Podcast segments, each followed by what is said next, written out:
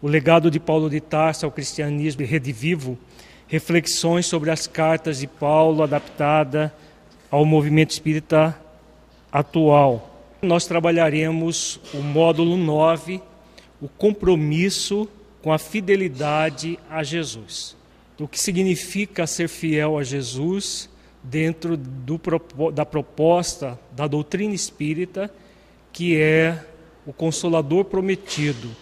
Todos nós que militamos no movimento espírita temos um compromisso maior, que é a, a divulgação da doutrina espírita, que tem como objetivo reviver o Evangelho de Jesus. E se tem como objetivo principal reviver o Evangelho de Jesus, é fundamental que nós tenhamos, né, que nós busquemos esse compromisso com a fidelidade a Jesus, sermos fiéis a essa proposta. Nós vamos começar a reflexão na Epístola aos Efésios, no capítulo 2, versículo 10, Paulo diz: Porque somos feitura sua, criados em Cristo Jesus para as boas obras, as quais Deus preparou para que andássemos nelas. Então vejamos que Paulo ele começa, ele, ele diz na, nesse versículo, dizendo que nós somos feitura sua, criados em Cristo Jesus para as boas obras. Qual é o significado disso? Criados em Cristo Jesus. Vamos refletir juntos?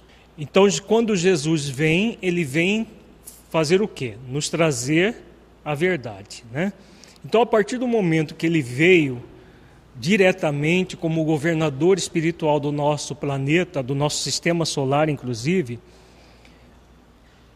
antes ele tinha mandado mensageiros que trouxeram de forma indireta a sua mensagem.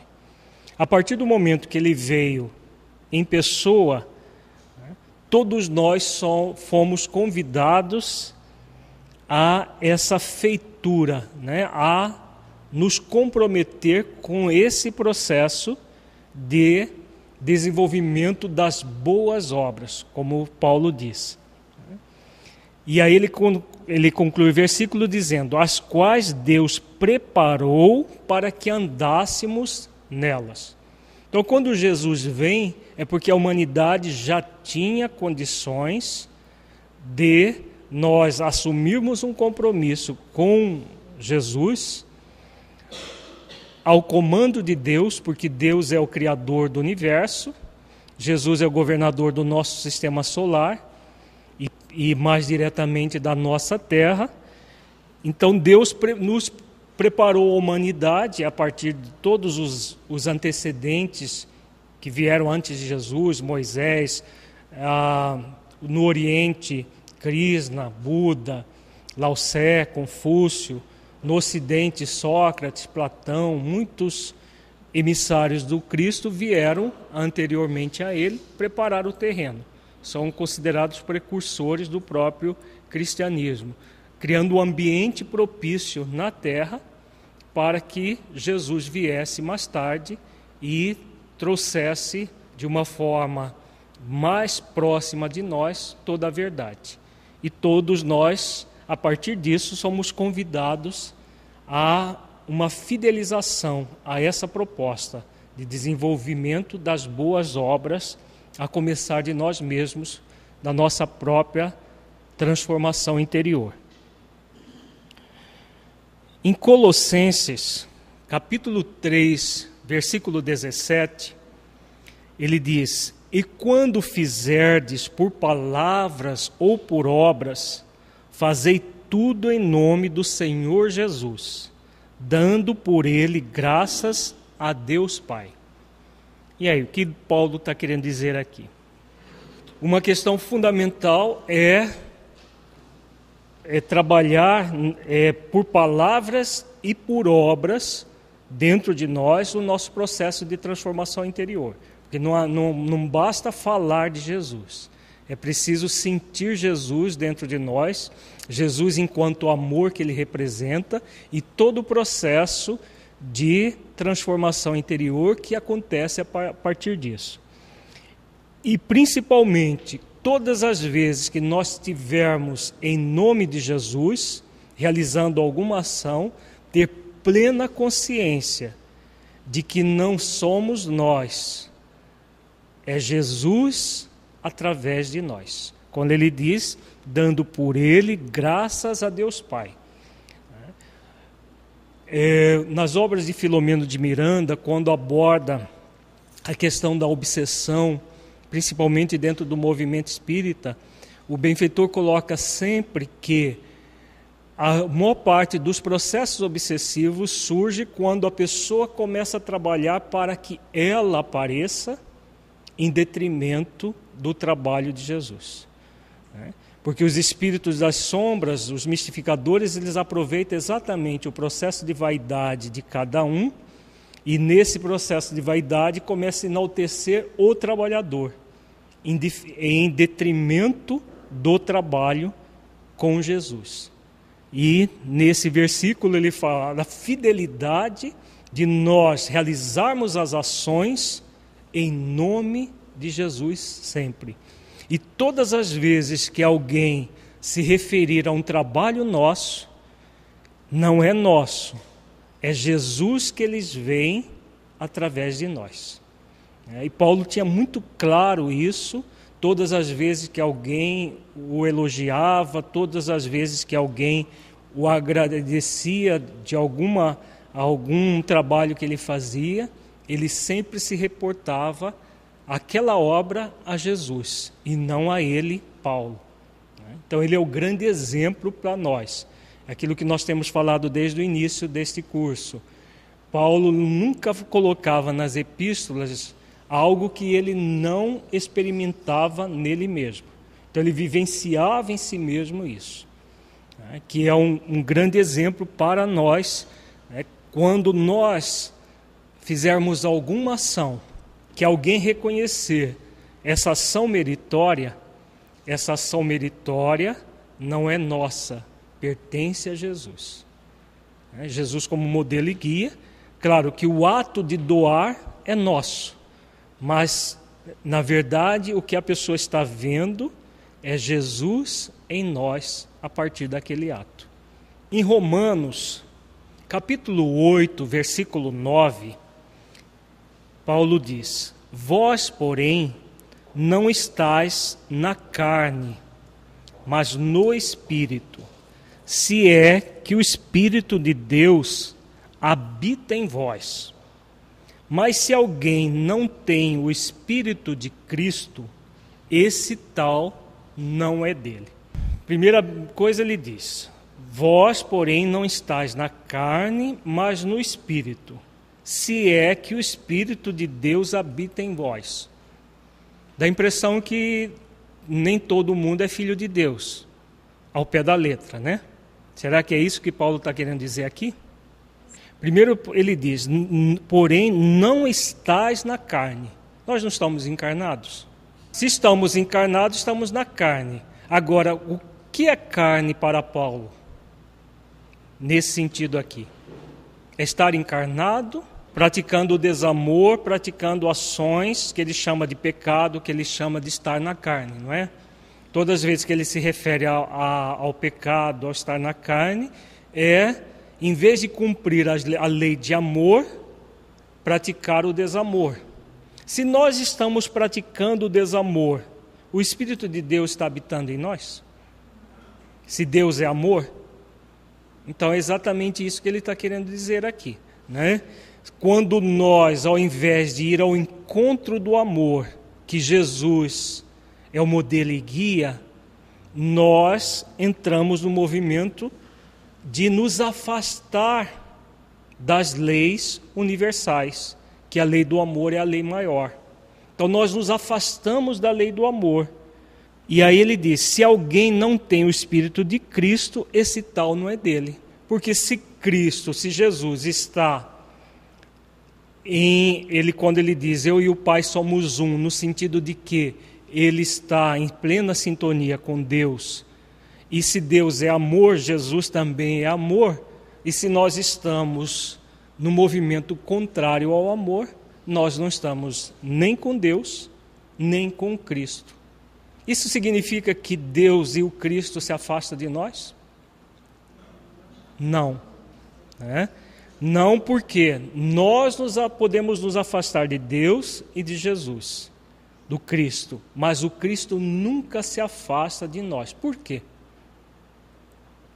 Por que, que Deus e, e, Jesus nunca se afastam de nós? Primeiro, porque eles, eles confiam que nós vamos nos modificar. Né? Deus é onisciente e já nos vê como espírito puro, porque para Deus não existe futuro, nem passado, só existe um eterno presente. E Jesus, como espírito também evoluído, ele tem uma certa onisciência, então ele sabe que nós vamos nos tornar espíritos puros. Mas não é por causa disso que eu, é o principal fator. Qual é o principal fator? Na verdade, nós podemos até pelos nossos atos nos afastar de Deus e de Jesus, mas nunca nos afastamos de fato. Por quê? Se nós somos criados imagem e semelhança de Deus, nós trazemos o que? Joana de Anjos chama de Cristo interno, a essência divina que nós somos. Se nós somos uma essência divina, nós somos essencialmente amor.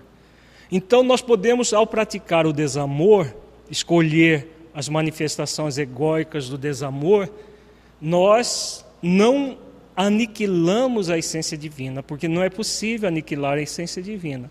Agora, nós podemos abafar a essência divina em nós. Isso faz com que nós nos distanciemos de Deus e de Jesus.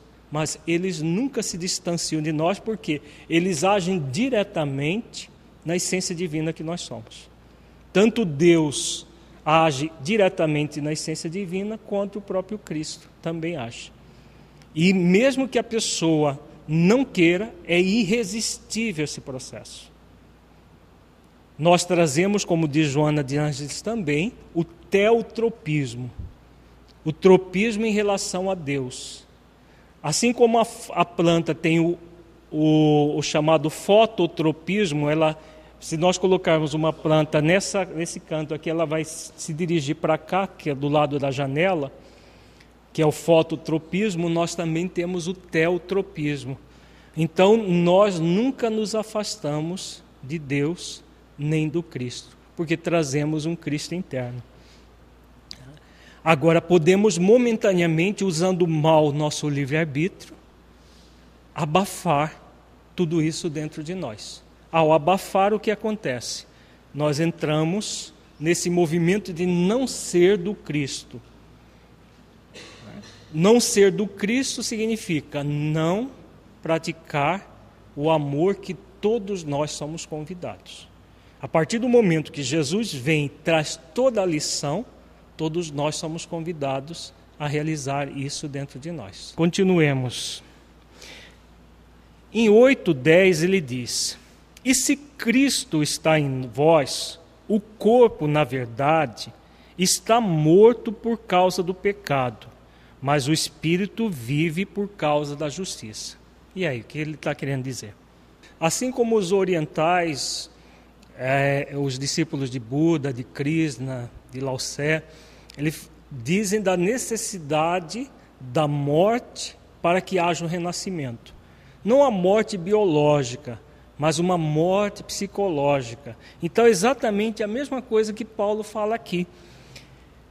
E se Cristo está em vós, o corpo, na verdade, está morto por causa do pecado, no sentido de que nós matamos em nós os nossos movimentos egóicos, puramente sensuais, para reviver em espírito por causa da justiça. A lei de, a maior não é a lei de amor, justiça e caridade? que é a décima lei lá do livro dos Espíritos, a, o décimo capítulo das leis morais. Então, quando nós nos encaminhamos na direção do amor, da justiça, nós vamos fazendo pequenas mortes e renascimento. Morte do ego que nós trazemos em nós e renascimento essencial. A essência vai ficando cada vez mais fortalecida. E se ela vai ficando mais fortalecida, o que vai acontecendo dentro de nós? O Cristo interno se fortalece.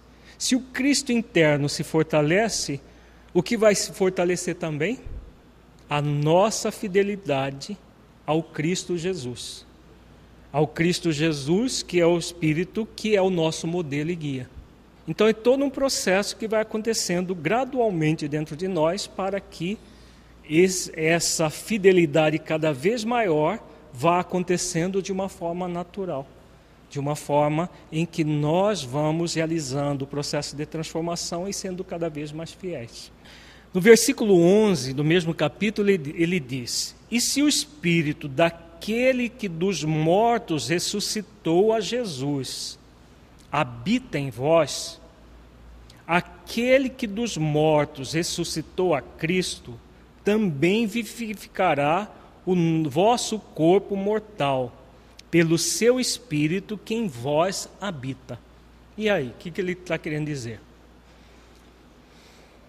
Quando nós vemos ao pé da letra esse versículo, gera aquela crença de que o espírito, a pessoa morta vai ressuscitar no fim dos tempos para o julgamento né, que os nossos irmãos evangélicos de algumas denominações evangélicas acreditam.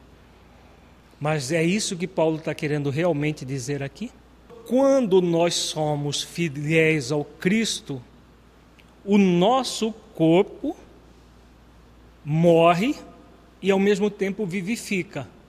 Por que, que vivifica?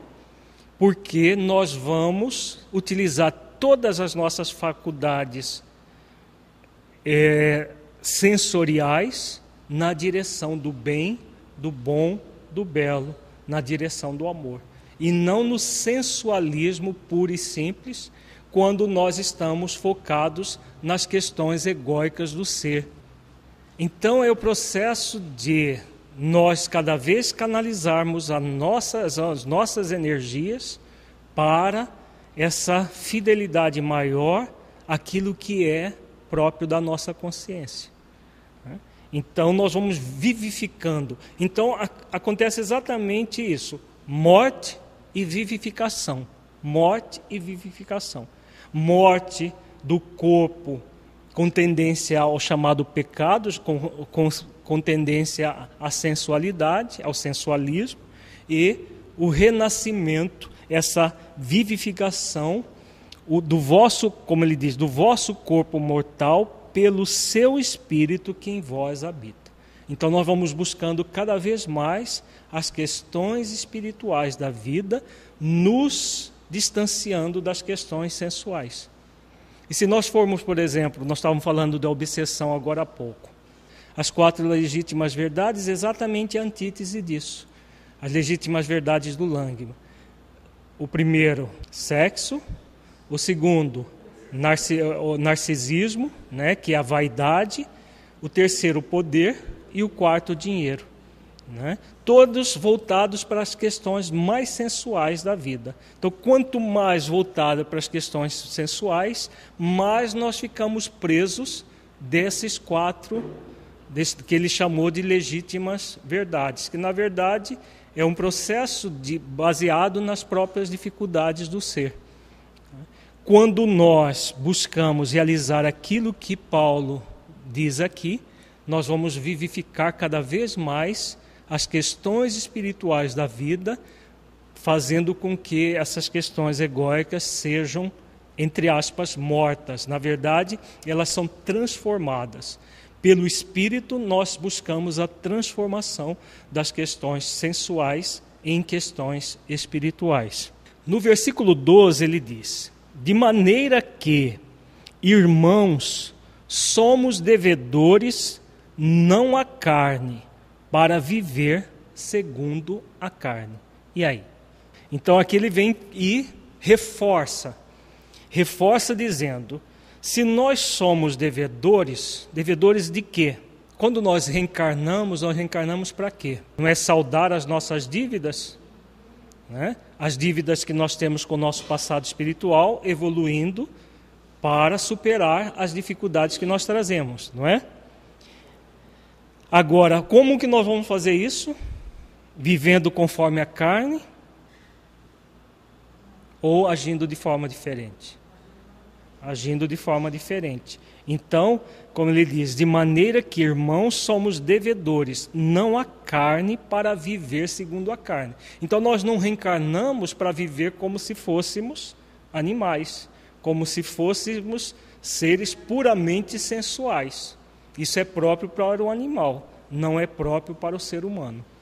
E aí no próximo versículo ele diz: Porque se viverdes segundo a carne, morrereis.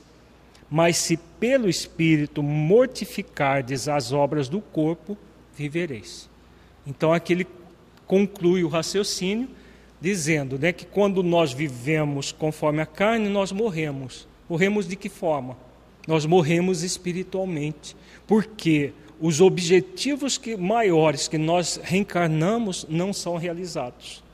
E aí nós matamos o espiritual, a oportunidade reencarnatória de evolução naquele momento.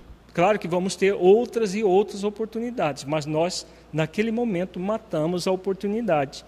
Agora, se ao contrário, nós vivenciarmos em espírito, mortificardes as obras do corpo, o que é mortificar as obras do corpo? A palavra mortificação, na maioria das vezes, era entendida de que forma? que é mortificar o corpo para a maioria das pessoas? Maltratar o corpo, né? machucar o corpo.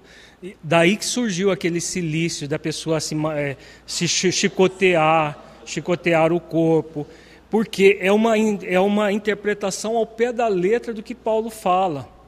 Então, na verdade, mortificar o corpo não é machucar o corpo, é trabalhar para superar o sensualismo próprio do corpo buscando as questões espirituais. Então, é um processo de autotransformação e não um processo de repressão, como a maioria das pessoas fazem. Quando reprime, mortifica, porque machuca.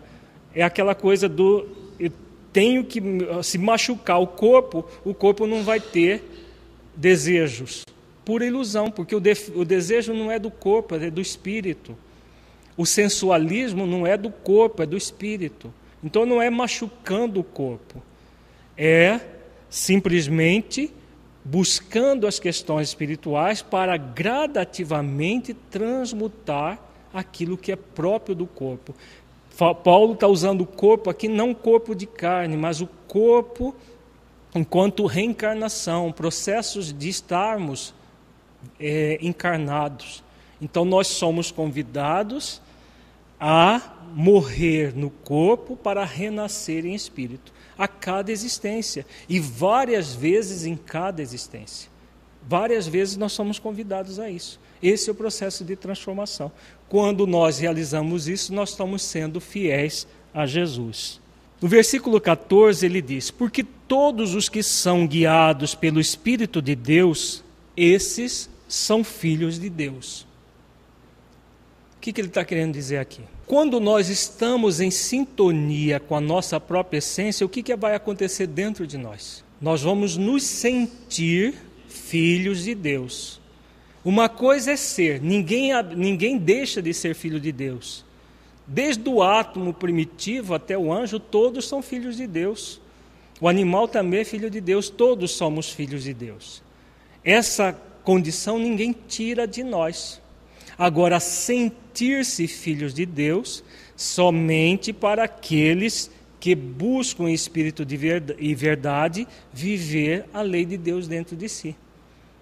Porque os que não fazem isso, apesar de continuar sendo filhos, não fazem a sintonia com a própria essência e muito menos com Deus. Deus está sempre em sintonia com ele, mas ele não está em sintonia com Deus e por isso não sente. Né? Tem gente que chega a, a negar Deus, não apenas encarnado. A gente vê em reuniões mediúnicas espíritos desencarnados que já estão na realidade maior, negando Deus, exatamente por isso, porque eles não se sentem filhos de Deus, porque estão distanciados da lei de amor, estão distanciados da lei de justiça, da lei de amor, justiça e caridade. Exatamente isso que Paulo diz aqui nesse versículo. Vejamos no 15, 8:15. Porque não recebestes o espírito de escravidão, para outra vez estardes em temor, mas recebestes o espírito de adoção de filhos, pelo qual clamamos, Abba, Pai. O que, que ele está querendo dizer? Quando nós somos obrigados a crer, o que, que nós estamos sendo convidados? A ser escravos, né? Que tem gente que fala, você não é temente a Deus? E aí, às vezes, até baseado em Paulo, as pessoas dizem isso. O que é o temente? Temente é aquele que teme. Então, eu temo e eu vou me escravizar, porque se eu não me escravizar, o que, vai acontecer? Eu vou ser punido, não é? O escravo que não cumpre com aquilo que está sendo pedido para ele, ele vai ser punido. Então, aquele que teme, aquele que tem um movimento não de amor a Deus, mas de temor a Deus, acaba sendo escravo. Agora, nós não somos convidados a isso. Quando ele diz, mas recebeste o espírito de adoção de filhos, pelo qual clamamos, Abba, Pai. Então, nós somos filhos de Deus. Quando Jesus ele diz, o filho fica para sempre na casa, o servo nem sempre está na casa, mas o filho fica para sempre, porque o filho ele se sente estar em comunhão.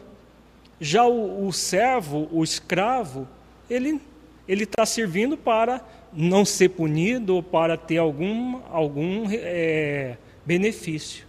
O filho não, o filho está em comunhão o tempo todo. Então é o que Paulo vem aqui se referindo, né?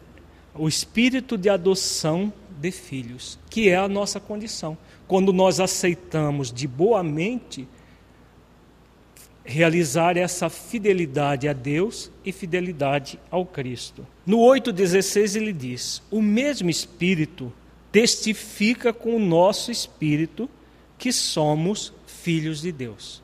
E aí? Ele coloca espírito com E maiúsculo e espírito com E minúsculo. O que, que ele está querendo dizer? O espírito com E maiúsculo é Deus, né? E o espírito com E minúsculo é quem? Somos nós.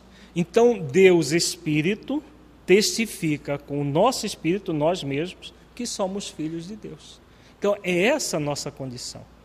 Para realmente sentir essa condição, é necessário todo esse processo que nós estamos vendo até agora.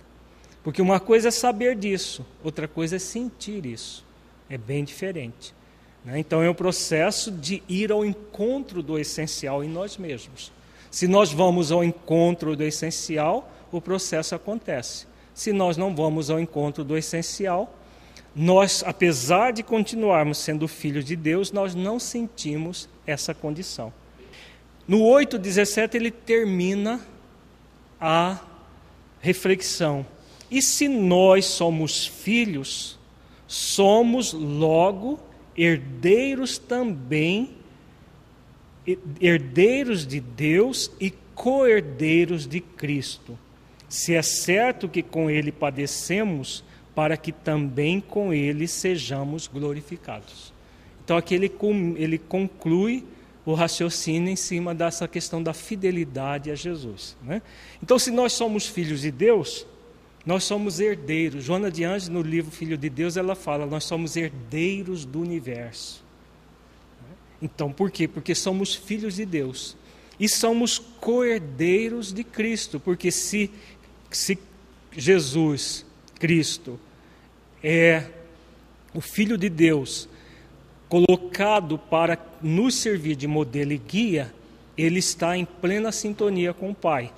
Se ele está em plena sintonia com o Pai, nós somos coerdeiros dele também. E se nós, no, no, no, trabalho com Jesus, nós padecemos ingratidão, nós padecemos uma série de coisas, também seremos glorificados a partir desse trabalho. Dá a impressão que ele está falando o oposto do que ele falou antes.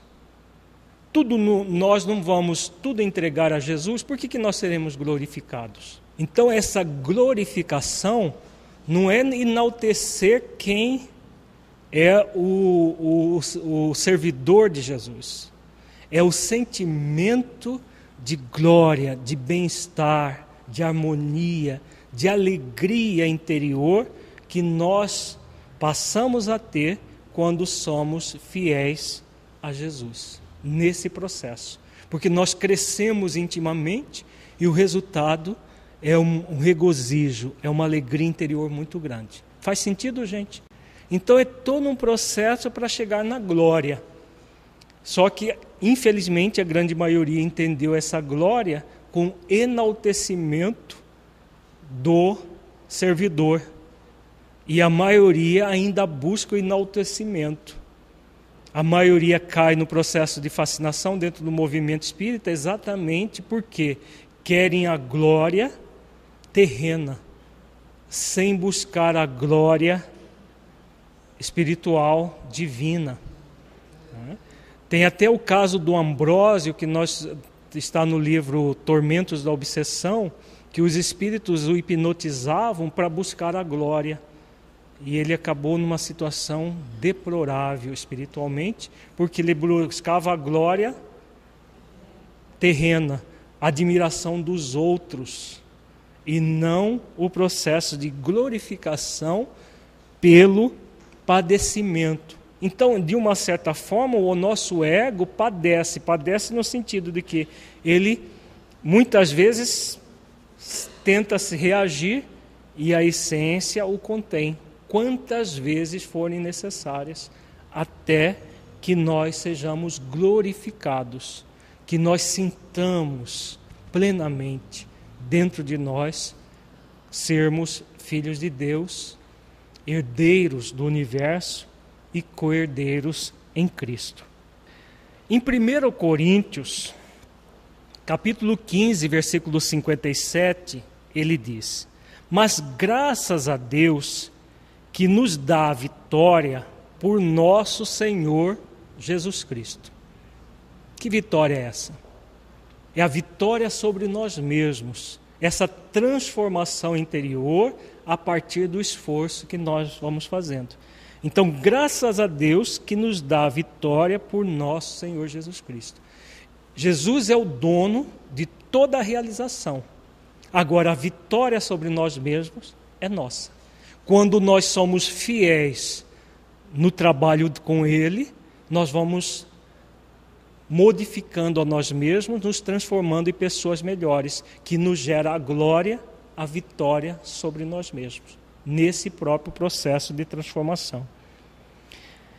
No 1558 ele diz: Portanto, meus amados irmãos, sede firmes e constantes, sempre abundantes na obra do Senhor, sabendo que o vosso trabalho não é vão no Senhor. Muitas vezes não dá a impressão que o nosso trabalho é vão. Parece que é uma gota d'água num deserto tão grande. Parece que nós fazemos, nós fazemos e surte muito pouco efeito. Agora, é vão de fato? Por que, que não é vão de fato? Porque se nós estivermos firmes e constantes, como ele diz, sempre abundantes na obra do Senhor. Que, que abundância é essa? Que obra é essa? É a obra de dentro. A obra de fora é apenas meio. Agora, se tivermos abundantes na obra do Senhor, em tudo isso que nós vimos, do processo de transformação interior pela fidelidade a Jesus, aí sim, sabendo que o vosso trabalho não é vão no Senhor porque está havendo a transformação interior. Mesmo que pouquíssimas pessoas fora aproveitem aquele trabalho. Mas nós estamos num processo de transformação. É essa verdadeira fidelidade a Jesus que nos cabe. É claro, é claro que sempre realizando ações que sejam úteis para que, mesmo que seja minimamente, se aproveite. Não é o que nós fazemos, é como nós fazemos. O que nós fazemos é a obra de fora. Como nós fazemos é a obra de dentro, que ele está falando aqui sempre abundantes na obra do Senhor, esse processo de transformação interior pelo trabalho.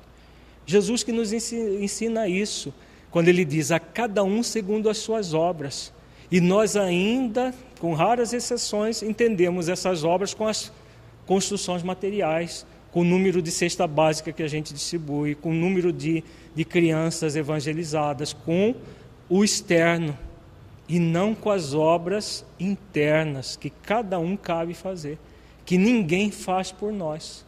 Né? Como ninguém faz por nós, são as obras que nos cabem verdadeiramente, que ninguém substitui. Continuemos. Em 2 Coríntios, ele diz, no, no capítulo 4, versículo 5: Porque não nos pregamos a nós mesmos, mas a Cristo Jesus, o Senhor. E nós mesmos somos vossos servos por amor de Jesus. E aí? Aqui Paulo está falando exatamente o que o, o Romildo disse, é o espírito de João Batista. O que, que João Batista falava? Para que ele cresça é necessário que eu diminua. E Jesus disse que dos nascidos de mulher, João era o maior. É, significa que dos espíritos ligados à terra, ainda em evolução na terra, fora ele que Jesus, que não, não era um espírito ligado, evolu, que evoluía na terra, porque já recebeu de Deus a missão de governar o planeta desde o nascimento do planeta, João era o espírito mais evoluído. Então, dos nascidos de mulher, João é maior.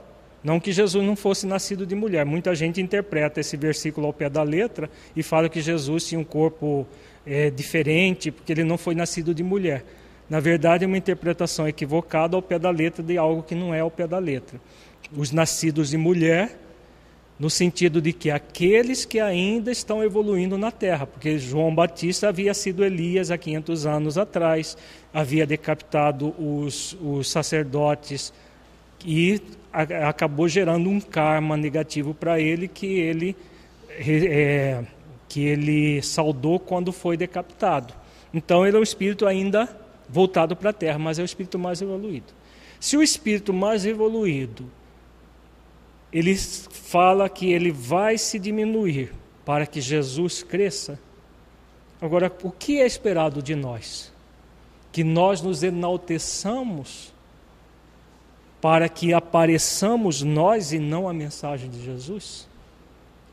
Então, quando nós agimos assim, nós estamos agindo com infidelidade a Jesus. Se queremos realmente que as obras aconteçam em nós, a nossa transformação interior, é muito importante sermos servos com conhecimento que somos filhos de Deus, herdeiros de Deus e cordeiros do Cristo, mas servo, que é aquele que serve, mas tem a plena convicção de que é filho, mas está servindo por amor de Jesus. Aí sim, todo o processo vai acontecendo dentro de nós. No 4:6 ele diz: Porque Deus, que disse que das trevas resplandecesse a luz, é quem resplandeceu em nossos corações para a iluminação do conhecimento da glória de Deus na face de Jesus Cristo. E aí? O que, que ele está querendo dizer? Quando ele diz: Deus que disse que das trevas resplandecesse a luz, ele está se referindo à Gênese bíblica, né? Quando Deus disse que se faça a luz e a luz se fez. É quem resplandeceu em nossos corações. Significa o quê? Que nós fomos criados em essência luminosa com Deus. Resplandecer é iluminar, não é? É quem resplandeceu em nossos corações para iluminação do conhecimento da glória de Deus. Por que, que Deus criou os seres inteligentes do universo? Para iluminação do conhecimento da glória de Deus. Então ele criou o universo para quê? Por amor a nós e para que nós pudéssemos glorificá-lo. Glorificá-lo de que forma? Nós fomos criados simples e ignorantes e cada um tem um compromisso que é evoluir até a plenitude. Dentro de uma linguagem kardeciana lá do Livro dos Espíritos, é o próprio processo de glorificação que ele está querendo dizer aqui. Né? Então, do conhecimento, quando nós vamos adquirindo conhecimento, o que, que nós estamos superando? A ignorância que nos caracteriza. Pelo conhecimento, da glória de Deus na face de Jesus Cristo. Ele, como modelo e guia para a humanidade terrena, é o caminho, a verdade e a vida que nos conduz a esse processo todo. Vamos refletir sobre o significado de servir Jesus com alegria. Todo esse processo de glorificação é exatamente esse é sentir Jesus dentro de nós que faz com que nós Sintamos a alegria de servir. Sem alegria de servir não há o processo de glorificação. Por isso que é muito triste quando nós vemos pessoas no movimento espírita trabalhando por obrigação, como se fosse um escravo. Né? Eu tenho que ir porque senão o obsessor me pega. Eu tenho que fazer esse trabalho porque senão vou para o umbral. Ou pior, vou para as trevas. Né? E aí a pessoa se torna um escravo. E é possível você trabalhar com alegria forçado, como se fosse um naquela época medieval que se colocava uma bola de ferro com uma corrente e a pessoa ali. E tem gente que nitidamente parece que está sendo forçado como se fosse uma bola de ferro cheia de pontas e a pessoa carregando aquilo. No trabalho com Jesus que deveria ser com Jesus, né? Temos muito isso ainda no movimento espírita, mas isso não tem nada a ver com a doutrina espírita. São formas equivocadas de entender a própria doutrina. Então, vejamos aqui que todo o processo de fidelização a Jesus é servir com alegria. Vejamos onde Paulo diz isso. Em Colossenses, capítulo 3, versículo 23, ele diz: E tudo quanto fizerdes, fazei-o de todo o coração, como ao Senhor e não aos homens. Como que nós vamos fazer de todo o coração? Servir com o coração é o esforço que nós fazemos a cada dia, mínimo que seja, cada esforço já é o serviço com o coração. É claro que para chegar em 100%, você vai somando 1%, mais 1%, mais 1%, até chegar em 100%. Né? Senão nós nunca vamos chegar a 100%. Agora, 1% que seja, já é servir com o coração. Desde que nós estejamos imbuídos desse processo todo que vimos anteriormente, nos sentirmos filhos de Deus, herdeiros de Deus e co-herdeiros de Cristo. Aí sim o processo vai acontecendo de uma forma espontânea dentro de nós e não forçada. Se nós estivermos servindo forçados, nós estamos servindo quem? De verdade. Eu estou servindo a mim mesmo. Não é uma barganha? E a gente faz barganha com Deus? Olha, eu, eu vou fazer esse trabalho, mas o Senhor vê se fica bonzinho comigo. Me trata bem aí, porque me livra dos obsessores, me livra disso. Isso acontece de fato? Deus deixa de ser bom conosco em algum momento, mesmo quando estamos empedernidos no mal, Deus deixa de ser bom conosco? Agora, se nós fizermos barganhas, eu vou servir para que o obsessor seja afastado, para que eu não vá para o umbral, para que eu isso, para que aquilo, para que eu não fique doente, para que eu. O que, que eu estou fazendo? Eu estou nesse movimento e tudo quando fizerdes, fazei de todo o coração, como ao Senhor e não aos homens. Eu estou nesse movimento? Eu estou fazendo uma barganha para ganhar alguma coisa em troca. A pessoa está tentando se auto-enganar, acreditando que se ela for boazinha, participando das atividades do movimento espírita, Deus vai ser bonzinho com ela também, vai livrá-la de tudo quanto é mal. Mas é um processo egóico de auto-engano, porque não é dessa forma. É a transformação interior, é a glorificação que nós vimos agora há pouco. Né? Tudo que nós fazemos fora é consequência daquilo que nós fazemos dentro. Então é exatamente quando ele diz aqui de todo o coração. O coração participando, o coração sentindo aquilo que se faz. Então não vai, eu não vou porque senão, eu não vou porque a presidente me, me, me, me convocou, eu me sinto obrigado porque a presidente me convocou. Porque fulano falou e eu estou com vergonha porque onde já se viu não, não, não fazer. Isso tudo é escravidão. E se é escravidão, o coração não participa. Né? É aquilo que nós vimos agora há pouco. O, o coração não participa. Se o coração não participa, nós estamos tentando servir a dois senhores. Não se pode servir a dois senhores, já, já ensinou Jesus. Né?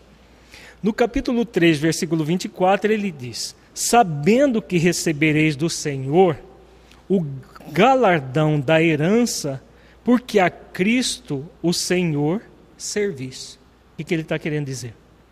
Tem muita gente que pensa que, né, que depois que a gente desencarna, passou a vida inteira servindo, nós vamos receber o galardão, uma coroa no mundo espiritual. Tem gente do movimento espírita acha que quando terminar, vai para nosso lar, os benfeitores vão receber a pessoa de braços abertos. Muitos de nós temos essa ilusão de que vamos fazendo coisas e aí vamos ter as benesses do mundo espiritual antes, durante e depois da nossa desencarnação. Agora, se não de, ah, no movimento real é esse, sabendo que recebereis do Senhor o galardão da herança, porque a Cristo o Senhor servis. É possível servir Jesus verdadeiramente, o Cristo, o Senhor, com barganhas? Eu vou fazer porque aí eu vou ter. Mesmo que seja minimamente.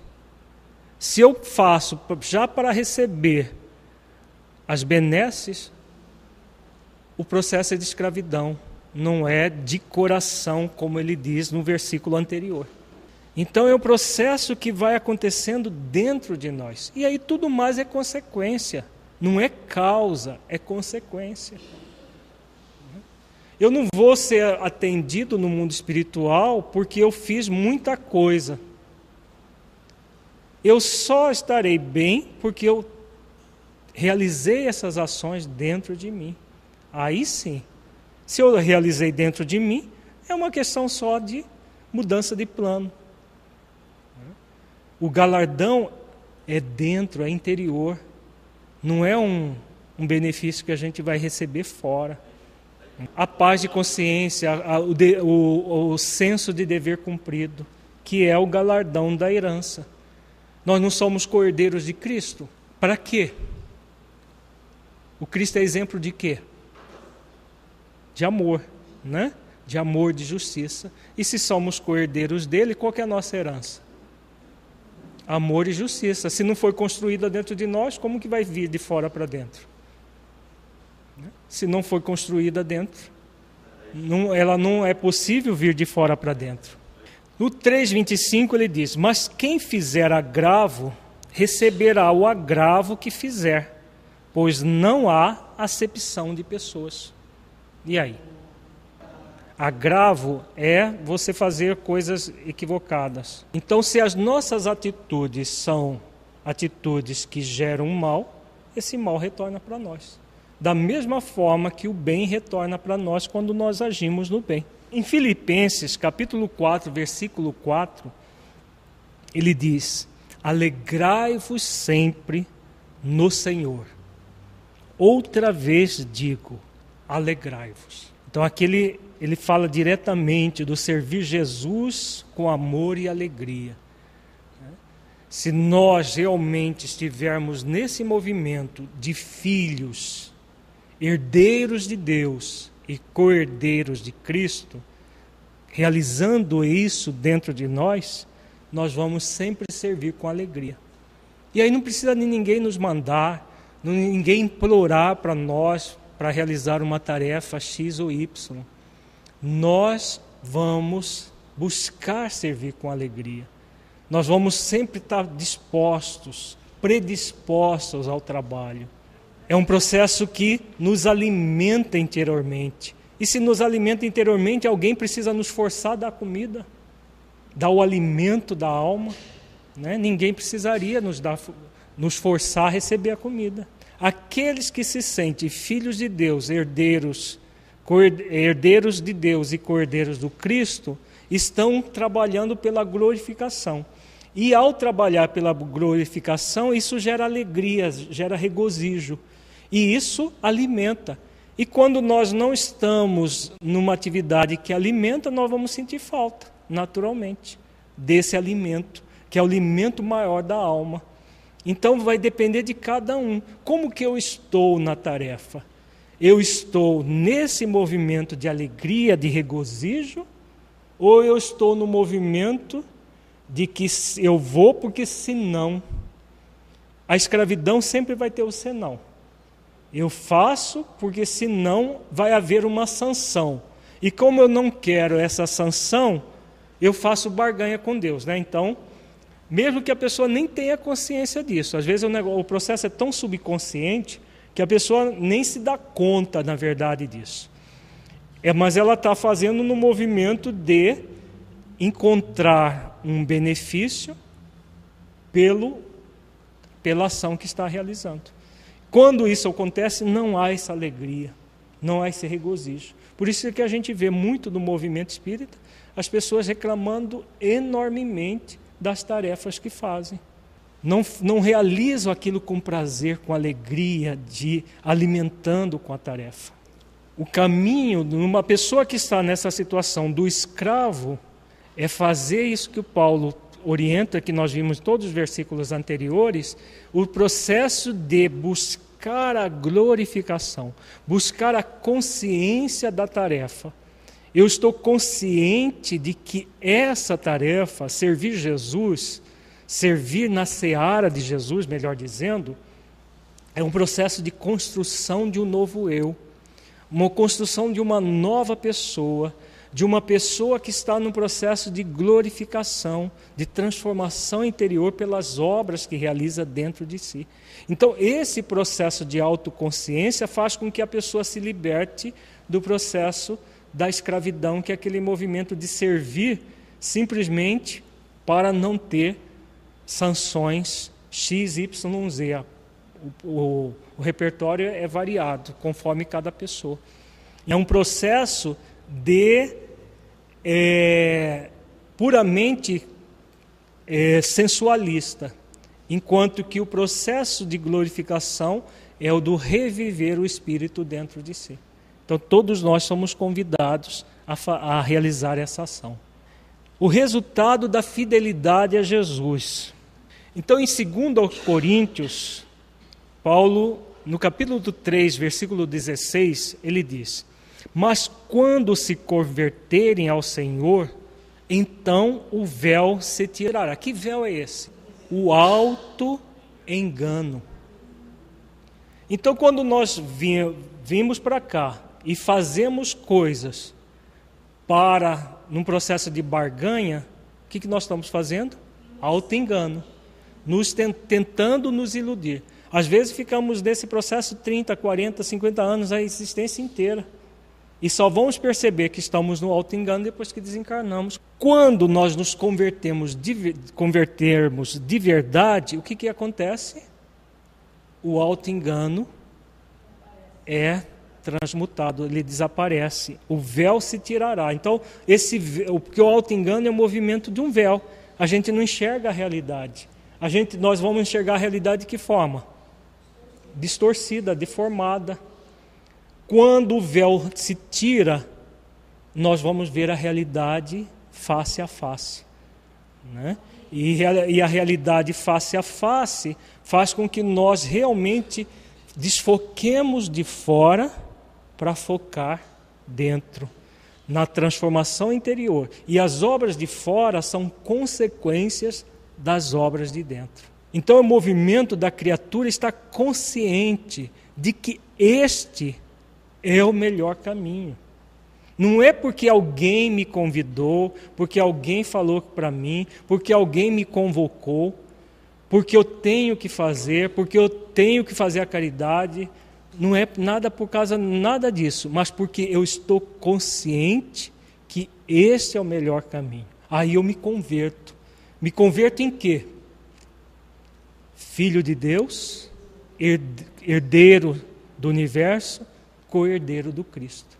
Isso que é a conversão, o movimento da intimidade da criatura, que ela sai da posição de escravo para se tornar realmente filho.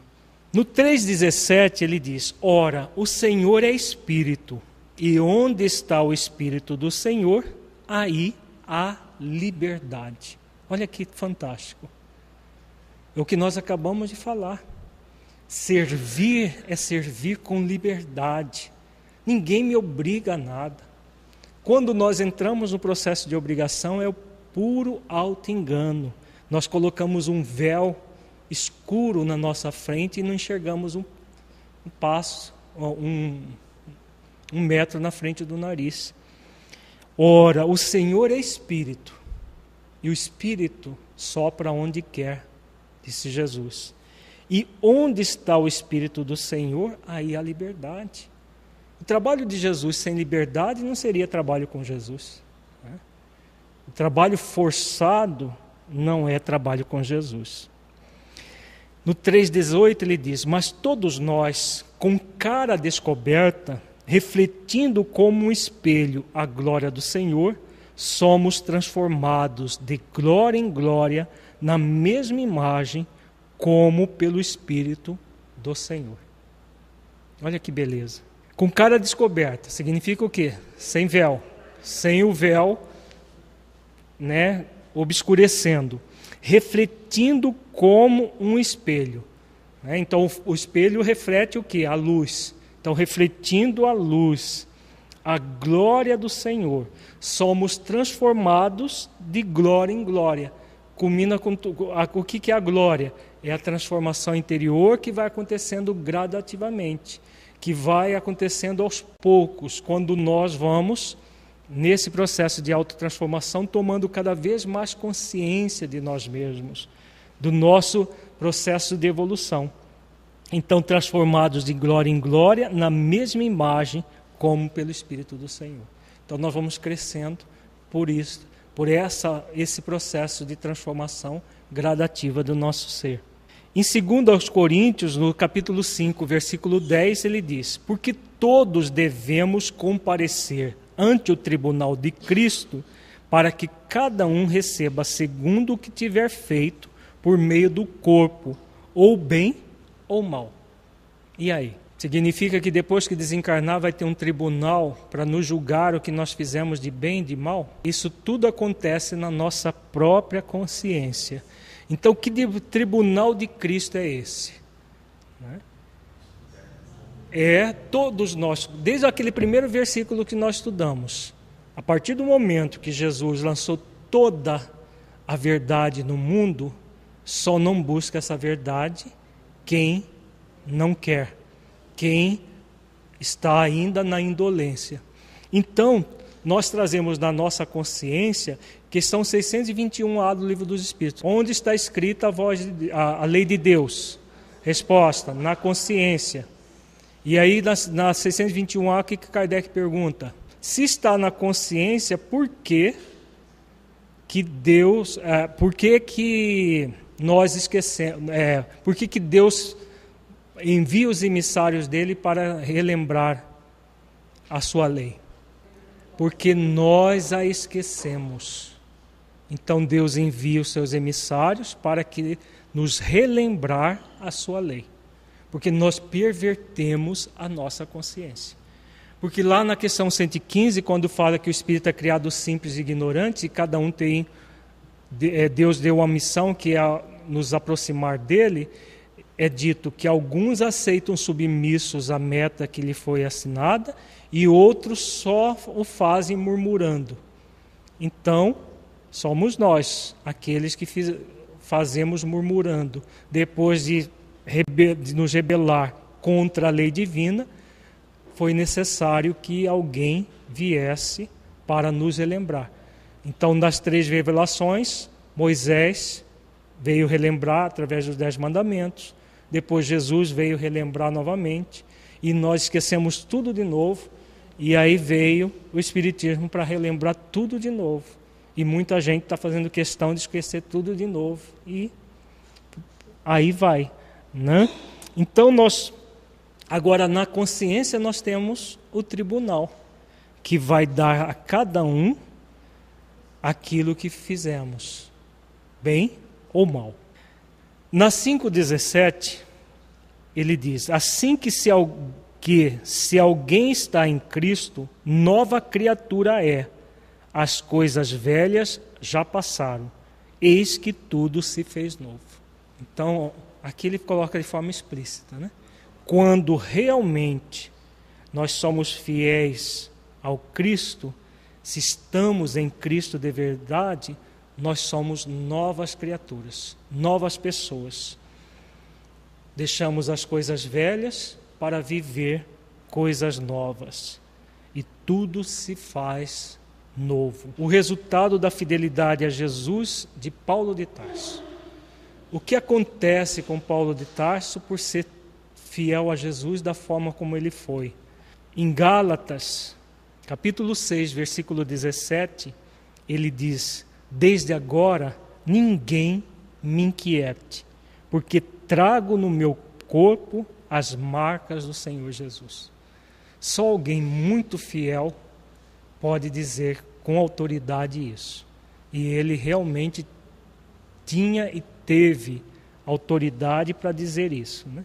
Desde agora ninguém me inquiete, porque trago no meu corpo as marcas do Senhor Jesus. Ele que foi o perseguidor de Jesus, um dos mais ferrenhos, depois se torna as marcas vivas de Jesus no seu apostolado durante 30 anos. E agora, para concluir, nós vamos estudar um trechinho do Paulo Estevão, já exatamente o final do Paulo Estevão, a partir da decapitação de Paulo o resultado de tudo isso, da fidelidade de servir a Jesus. Quando ele, nesse processo de glorificação interna, alcança a glória também que veio de fora ao encontro dele, pelo fato de ser realmente o trabalhador fiel. Então, na, em Paulo Estevo, nas páginas 594 a 599. Ao chegar no local indicado, o sequaz de Tigelino desembainhou a espada, mas nesse instante tremeu-lhe a mão, fixando a vítima e falou-lhe em tom quase imperceptível.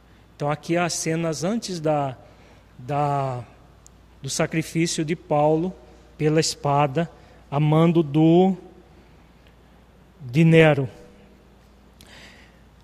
Ele disse: Lastimo ter sido designar, designado para este feito e intimamente não posso deixar de lamentar-vos.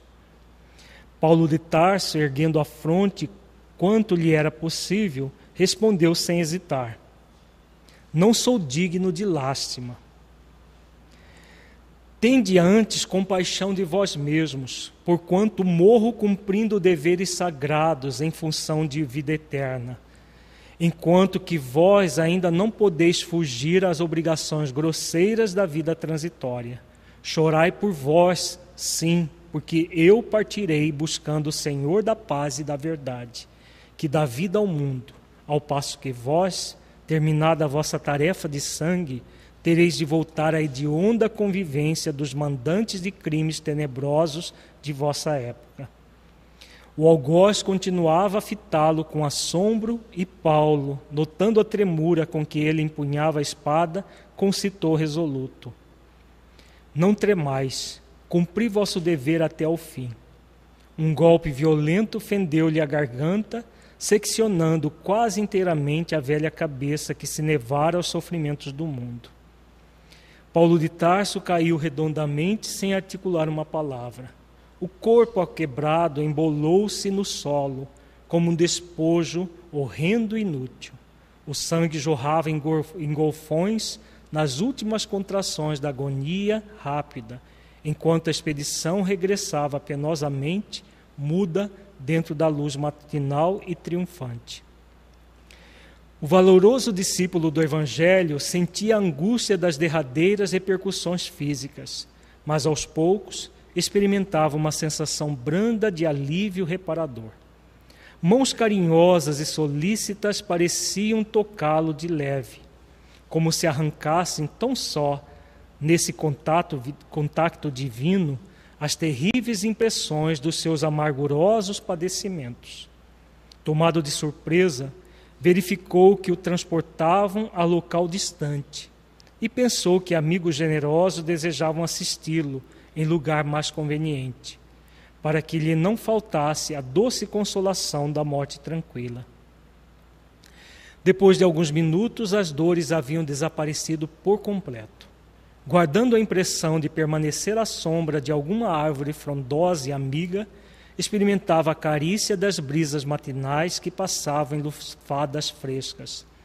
Tentou levantar-se, abrir os olhos, identificar a paisagem. Impossível.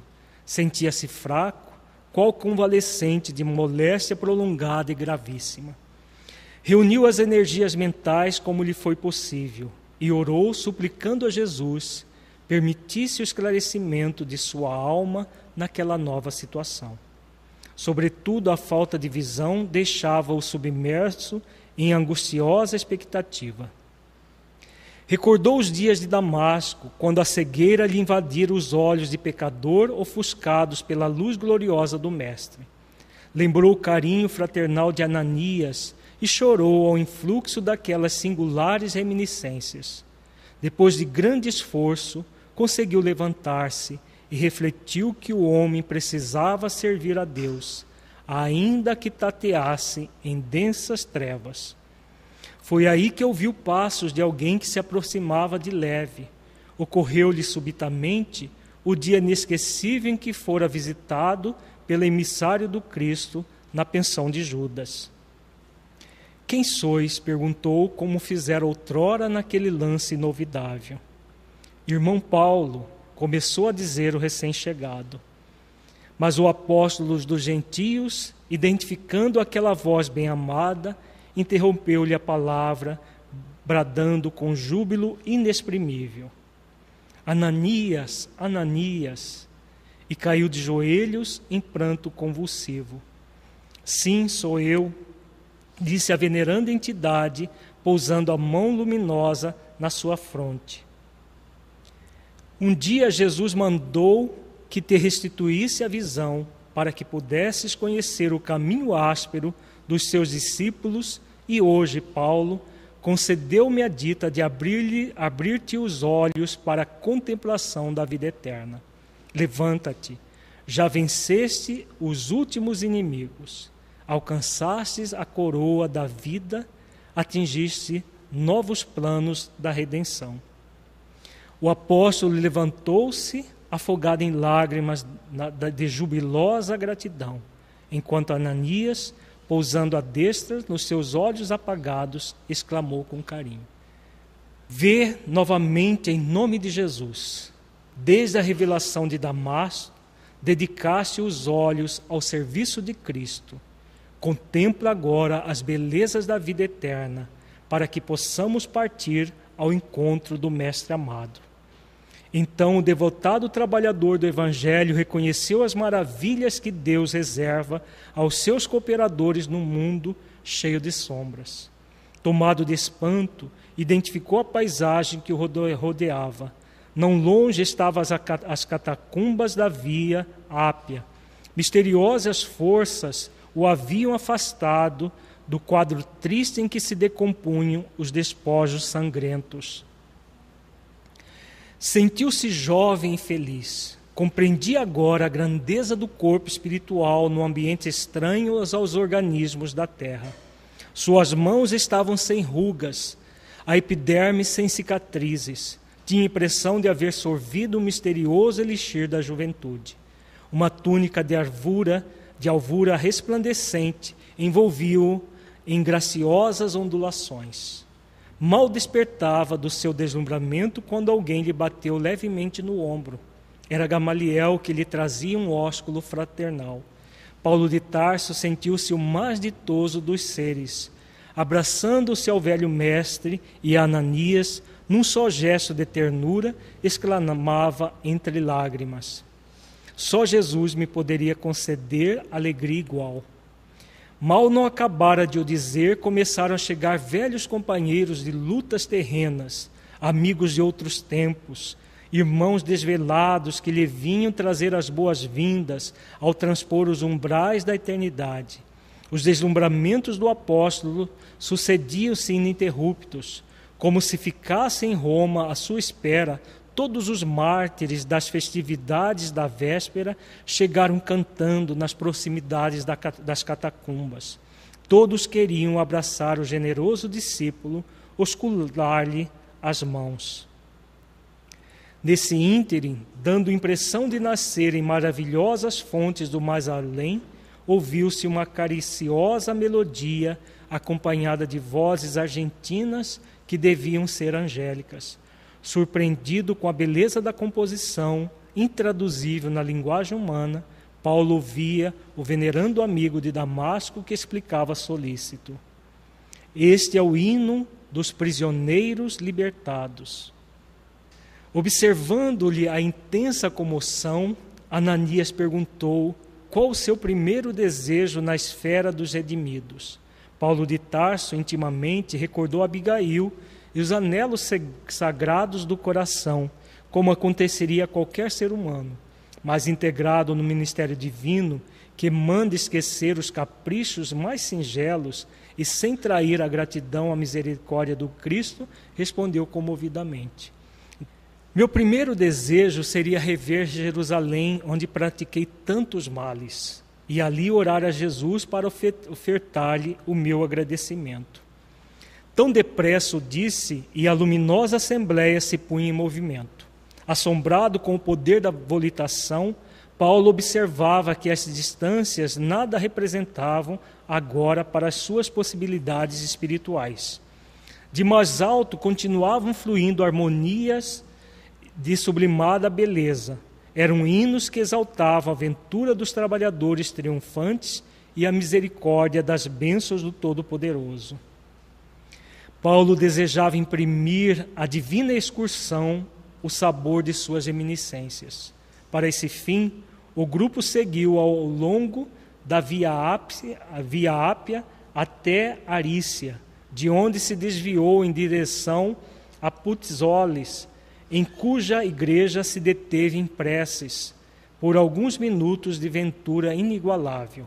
Daí a caravana espiritual demandou a ilha de Malta, transportando-se em seguida para o Peloponeso, onde Paulo se extasiou na contemplação de Corinto, dando curso a recordações carinhosas e doces. Inflamados de entusiasmo fraternal, os componentes da caravana acompanhavam o valoroso discípulo no caminho das sagradas lembranças que lhe vibravam no coração.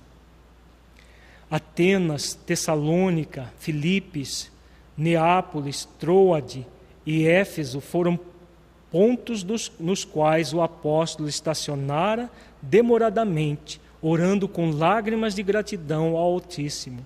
Atravessadas as zonas da Panfilia e da Cilícia, entraram na Palestina, tomados de júbilo e sagrado respeito. Em todos os caminhos incorporavam-se emissários e trabalhadores do Cristo. Paulo não conseguia avaliar a alegria da chegada a Jerusalém sob o prodigioso azul do crepúsculo. Obedecendo ao vitre de Ananias, reuniram-se no cimo do Calvário e ali cantaram hinos de esperanças e de luz. Lembrando os erros do passado amarguroso, Paulo de Tarso ajoelhou-se e levou a Jesus fervorosa súplica. Os companheiros remidos recolheram-se ao êxtase, enquanto ele, transfigurado, em pranto, procurava exprimir a mensagem de gratidão ao Divino Mestre. Desenhou-se então na tela do infinito um quadro de beleza singular, como se houvesse rasgado a imensurável umbela azul. Surgiu na amplidão do espaço uma senda luminosa e três vultos que se aproximavam radiantes. O mestre estava no centro, conservando Estevão à direita e Abigail ao lado do coração. Lágrimas abundantes perolavam-lhe o rosto também transfigurado. Abigail e Estevão adiantaram-se. Ela tomou-lhe delicadamente as mãos no assomo de ternura, enquanto Estevão o abraçava com efusão. Paulo quis lançar-se nos braços dos dois irmãos de Corinto, beijar-lhes as mãos no seu arrobo de ventura. Mas qual a criança dócil que tudo devesse ao mestre dedicado e bom, procurou olhar de Jesus para sentir-lhe a aprovação. O mestre sorriu, indulgente e carinhoso, e falou: Sim, Paulo, sê feliz.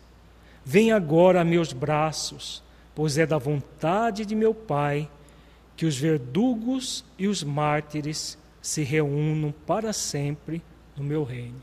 Essa passagem aqui é belíssima, né? Porque a partir do momento que nós realmente nos convertemos, não importa o passado, não importa os erros cometidos no passado, o que importa é o vir a ser. E aqui Paulo, ó, é, Jesus diz a Paulo exatamente isso. O passado de verdugo pouco importava. O que importava é o presente do mártir, é aquele momento, né? Então, no reino dos céus não existem nem verdugos nem mártires, existem pessoas redimidas pelo processo da própria conversão à glória de Deus. E assim unidos, ditosos, os fiéis trabalhadores do Evangelho da Redenção seguiram as pegadas do Cristo em demanda às esferas da verdade e da luz. Todos nós somos convidados. Como nos diz Jesus na, na parábola dos trabalhadores de última hora, são muitos os convidados, poucos os escolhidos. Como Paulo de Tarso um dia foi convidado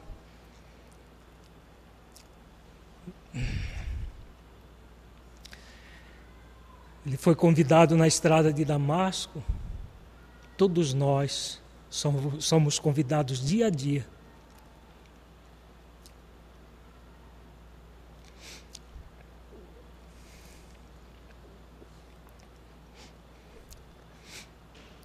Dia a dia a seguir Jesus, a realmente